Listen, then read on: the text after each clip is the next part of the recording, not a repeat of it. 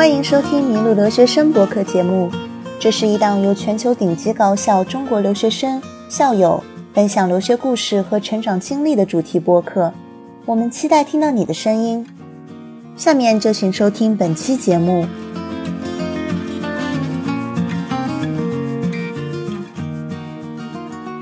麋鹿留学生的听众朋友，你们好，我是今天的主持人蒋梦洁，我是在美国华盛顿的一名媒体人。欢迎今天的分享嘉宾，在英国萨塞克斯大学留学的韩静琪来分享她的留学经历和成长故事。静琪，你好。大家好，梦洁你好，我是韩静琪。欢迎静琪参加我们今天的分享活动。那我们上一集我们和韩静琪聊了她在申请英国萨塞克斯大学政治经济学专业的经历。那我们把时间线又拨回，说你现在已经结束了预科的学习。你能跟我们分享一下，说在你这短短几个月的学习生活当中，嗯，你对英国的一个课程的设计和它的一个学习的环境的一个简单的认知吗？有哪些是出乎你意料之外的？也可以给我们简单的介绍一下这段时间你主要的学习的内容是什么？呃，我呢，对我对英国学校的整体体验，我觉得英国学校的整体学生体验还是很不错的。就英国学校的学生服务是主要以学生为本，以学生为中心。那学生有权跟学校进行权益协商。就是在英国呢，学校设有 student representative 学生代表，学生代表也就是相当于学生中的民情民意代表。student council 学生议会呢是用来跟学校进行学校。国际学校里的国际学生管理事务的这种协商沟通会议，英国的学生代表真的跟国内的学生代表那是截然不同的两个概念性质。英国的学生代表呢，就相当于学校版的国会议员一样，主要负责收集学生对学校教学管理、学生服务、老师授课。学校设施、学生体验等方面的学生反馈意见，然后在开 Students Council Meeting 的时候，我们这些作为学生代表的就把学生的反馈意见反反馈给学校的老师，让学校着手解决我们所反馈的这些问题。我们这些学生代表呢，就相当于学校与学生之间的沟通桥梁纽带。让学校听到来自学生的不同反馈声音，协助学校来管理与解决学生出现的一些问题。在我们这些学生代表与学校老师还有相关管理老师一起在开学校的 Quality Assurance and Enhancement Group，也就是教学质量保障监督会的时候，管理层的不同老师也都是把我们看作跟他们一样平等的人来尊重。并不是说，因为我们是学生，他们是老师，我们就不能提出我们对学校的诉求与要求。总体来说，我在英国的学生体验还是蛮不错的，感觉到自己作为学生主体得到尊重与权益得到保障。所以，我觉得英国的学生代表制，这是蛮出乎我的意料的。所以。其实我觉得中国的大学真的可以学习英国的学生代表还有学生议会这个制度。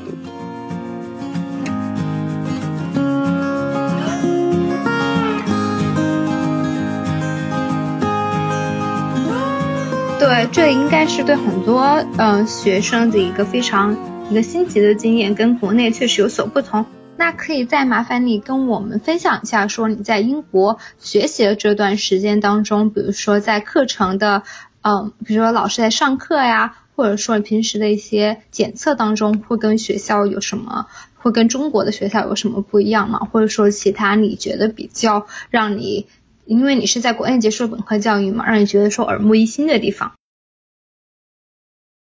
在这里呢，我一定要告知那些想要到英国留学的同学们一个非常重要的事儿，那就是英国大学的老师绝对不会在考试周之前的一周告诉你任何关于考试内容的重点信息。英国的大学老师绝对不给你划重点，重要的事情说三遍哦。所以你平常学的所有内容都是有可能会被纳入考试范围的，这点是绝对跟国内的大学非常不一样的。你在国内上过本科都知道，国内的考试周之前的一周，大学老师都会给你呃划重点，但是这在英国绝对不可能发生的。中英大学课堂第二点大不同呢，就是在英国学生是主体，而老师更多是一个引导者的角色。在英国的课堂上会有很多 seminar 研讨会。比方说，老师在上一周五给你布置了几篇文献阅读，那么你得在下周三或下周二之前把这几篇文章读完，并且有你自己的思考。这些在课堂平时的 seminar 上的表现也都算入最后的考评总分里的哦。所以，课前阅读一定要读，否则你在 seminar 研讨会上。没有任何有内涵的东西可说。中英课堂第三点大不同呢，是你在英国的课堂上可以 challenge，可以挑战老师的观点。比方说，老师哪一点有说的不对的地方，你可以当面跟他去辩论，你可以当面用你的 evidence supporting details 来。支持你的论点，你可以跟老师进行辩论，然后并且在英国课堂上，同学之间的辩论也很多，尤其是，呃，在英国的社科专业课堂辩论是很常有的事儿。那么在萨大的研究生课堂呢，呃，尤其是国际关系方向的专业课，会经常有课堂辩论、课堂讨论。中英课堂第四点大不同呢，就是。在英国，老师会给你布置很多 reading list，会给你有很多你需要读的这个文献资料。而在中国呢，你不需要读那么多的呃文献阅读，你不需要读那么多的书，你只需要考试周去听个重点，把重点背熟，你就可以考过。这是非常不同的，并且英国。大学上课没有固定的教科书，中国的大学呢，上课都是有统一的教科书，老师更多是照本宣科，而英国，呃，是大学是没有统一的教科书的。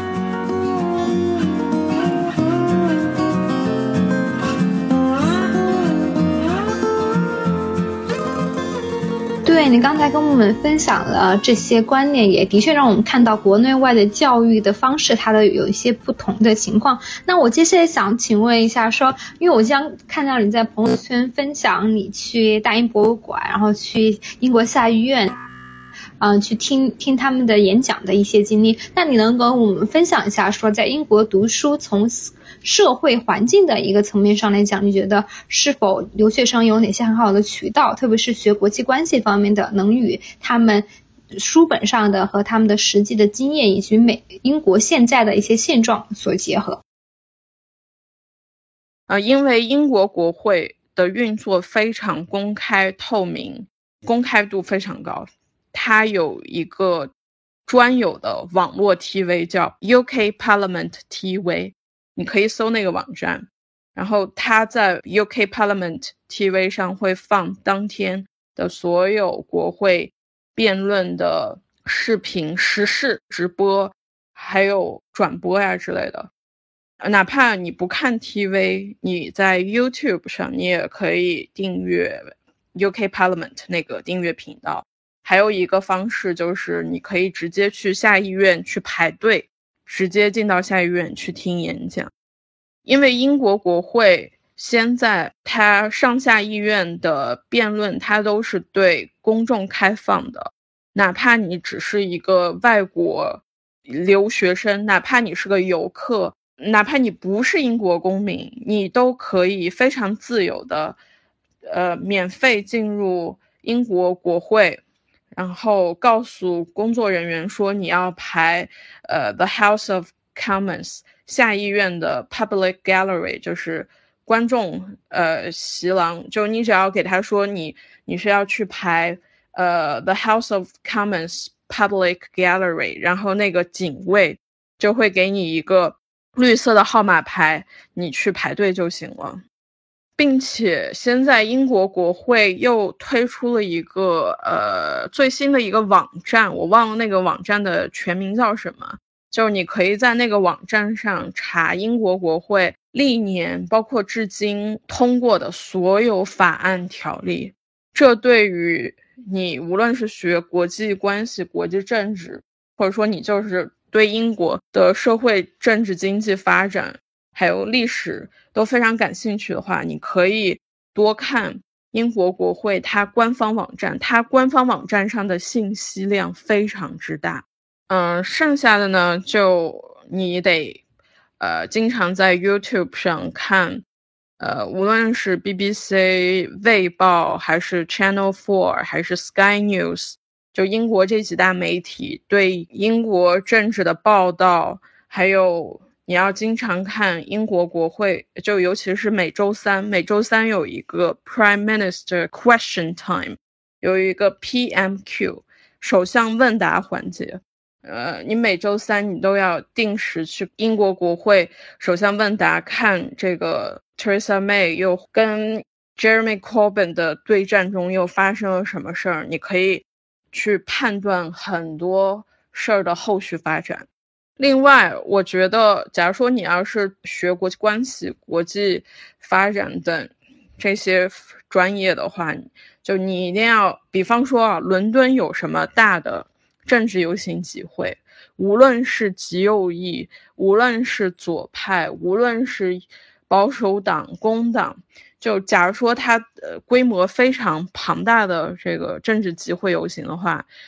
一定要去围观那个政治集会游行，因为你会从政治集会游行整个过程中，你能判断出当下的民情民意是什么，以及这个事儿的后续发展可能会有哪几几个方向。所以我觉得去围观，呃，英国的政治集会游行也是一个非常有效的路径。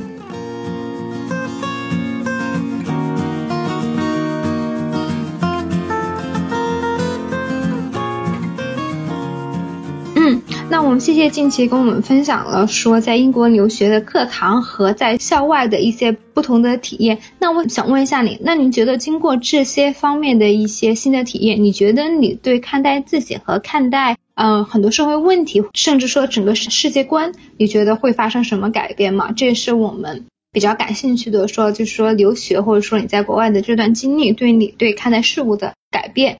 在英国留学对我的一个改变是，我现在比以前更能包容对待与我不同的各类人了。反正，在英国啥人都能碰到，无论你秉持着什么样的价值观、信仰、信念、文化、生活方式、穿着打扮的人都能碰到。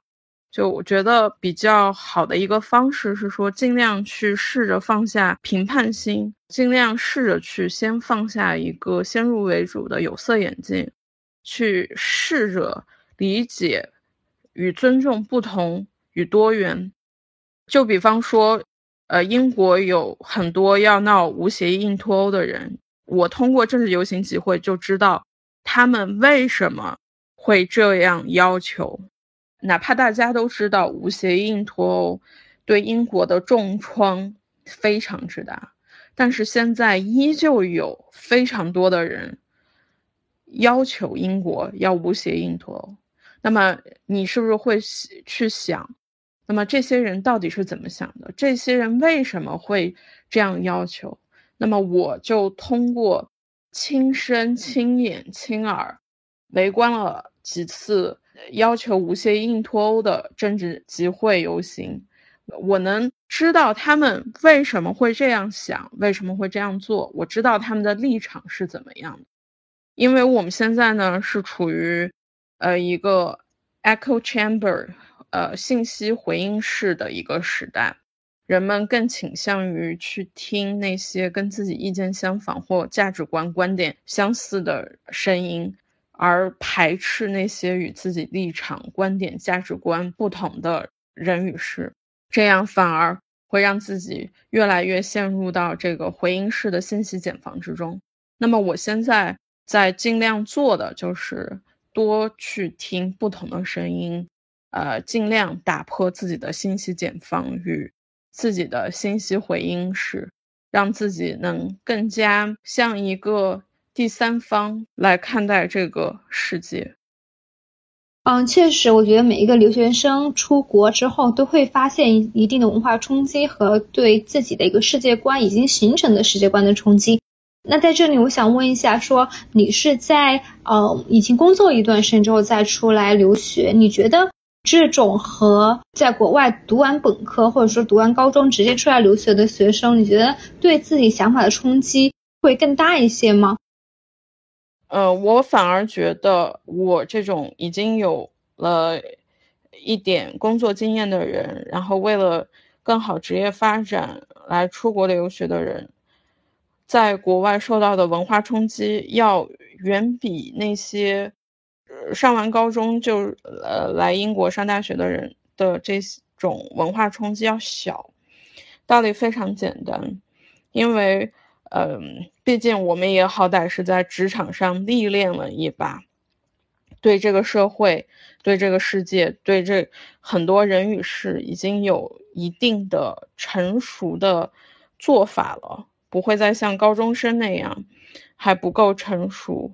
还能呃对世界了解不够，对人与事的了解都不够，反而过去的工作经验在帮助我，嗯。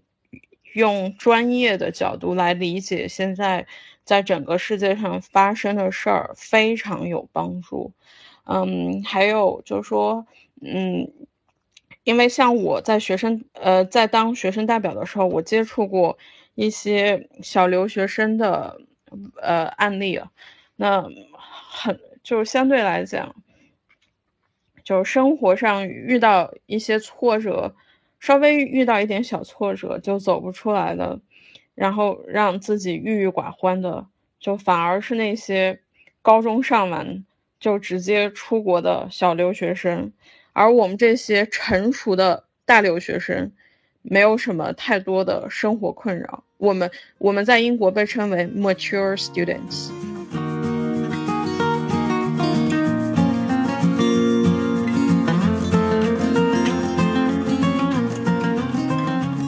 的确是不同呃留学阶段、不同年龄出国留学有不同的体验。那想问一下，说当你呃马上回到英国之后，不知道你对你未来的一个学习的一个方向，乃至说就业的方向，有自己的一些想法和安排吗？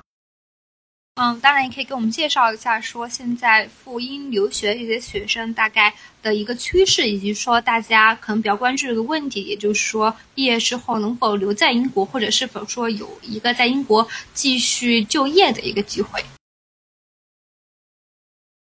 呃，因为现在英国正值脱欧现局，目前有很多来自欧盟国家的劳动力移民大幅回流到欧盟国家。英国政府还有社会各界现在比较担心英国脱欧后的国际劳动力短缺的问题。同时呢，英国的这些大学也在担心来英国留学的欧盟学生大幅锐减的问题。毕竟你知道的，这这都涉及到英国大学的财政收入问题。所以说，英国社会现在的不确定性很大。但是有一点可以确定，因为我上述提到的那两个问题与担忧，英国政府呢现在对国际留学生，尤其是对中国留学生，无论是签证政策还是之后的毕业工作政策，都在逐步放宽。比如说，从一八年的七月开始，申请英国 T 四学生签不用再提交资金证明了，并且就在上个月，呃，英国留学圈还在传出。这个英国政府有可能在脱欧后恢复两年的 post study work visa，两年的毕业工作签的消息。然后这些呃，这个两年的工毕业工作签呢，我我觉得我大概率是有可能可以赶上。就是说，你毕业之后，你的那个签证会自动转成两年的呃毕业工作签。不管你找什么样的工作，不管薪水怎么样，这两年内你都可以在英国工作，都可以留在英国。其实从今年年初到现在传出来的消息，全都是对中国留学生利好消息。比如说，今年年初英国政府才出版的最新的移民白皮书，里面就有写说，呃，英国政府在脱欧后要大幅招收国际留学生，所以现在对于中中国留学生来讲，留英的政策全都在放宽。并且留英工作的签证，相对来讲较前些年 Theresa May 执政的时候也变得简单。我未来的呃留英打算是这样的，就是呃我毕业后的第一份工作，先不管干啥，我得先把工作签搞定，先把工作签证搞定，剩下的事儿以后再说。所所以这就是我的打算。对，那我们结合说你学习的专业，我就想问一下，说留学生在英国找工作方面，比如说他们有一些比较偏向的专业吗？或者说整体的一个找工作的情况是怎么样？就我目前了解到的情况是，呃，只要你九月入学，你就得开始着手呃准备来年找工作的事儿，你就得开始要呃写简历，然后投简历。找实习、找工作了，真的，所以就是说，因因为英国一年时间真的很短，所以你前一年就开始大幅撒网，然后怎么着，你在寒暑假，你说不定都能找到相关的实习，这是我的一个大致想法。因为目前我了解到的这个就业情况不是特别多，所以我也没办法给你讲太多，但是。有一点可以肯定，假如你到第二年的春天或者夏天再开始找工作、找实习的话，这肯定是来不及的。所以你一定要从你入学的那年的秋季学期就要开始着手准备来年的简历投放，还有实习工作岗位寻找的问题。嗯，明白。看来就业对于留学生来说都是一个非常大的挑战，不管你在哪个国家。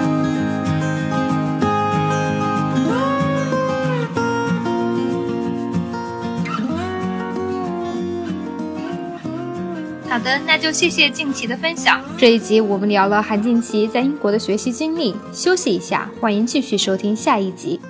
这里是迷路留学生播客节目，我是本期的主持人蒋梦洁，谢谢大家的收听。感谢你收听本期的迷路留学生播客节目。这是一档由全球顶尖高校中国留学生和校友分享留学故事和成长经历的主题播客。欢迎你在喜马拉雅、蜻蜓 FM、iTunes 以及 iPhone 播客、Google 播客、Pocket Cast 等任何一款你喜欢的泛用型播客客户端搜“麋鹿留学生”订阅，马上会有新的节目上线。如果你或者你的朋友们有兴趣分享自己的故事，请联系微信 t a n x i a o 二 a，或者发邮件到 abroad at way dot media。a b r o a d at w a y dot m e d i a，并简单介绍你的故事，我们会尽快和你联系。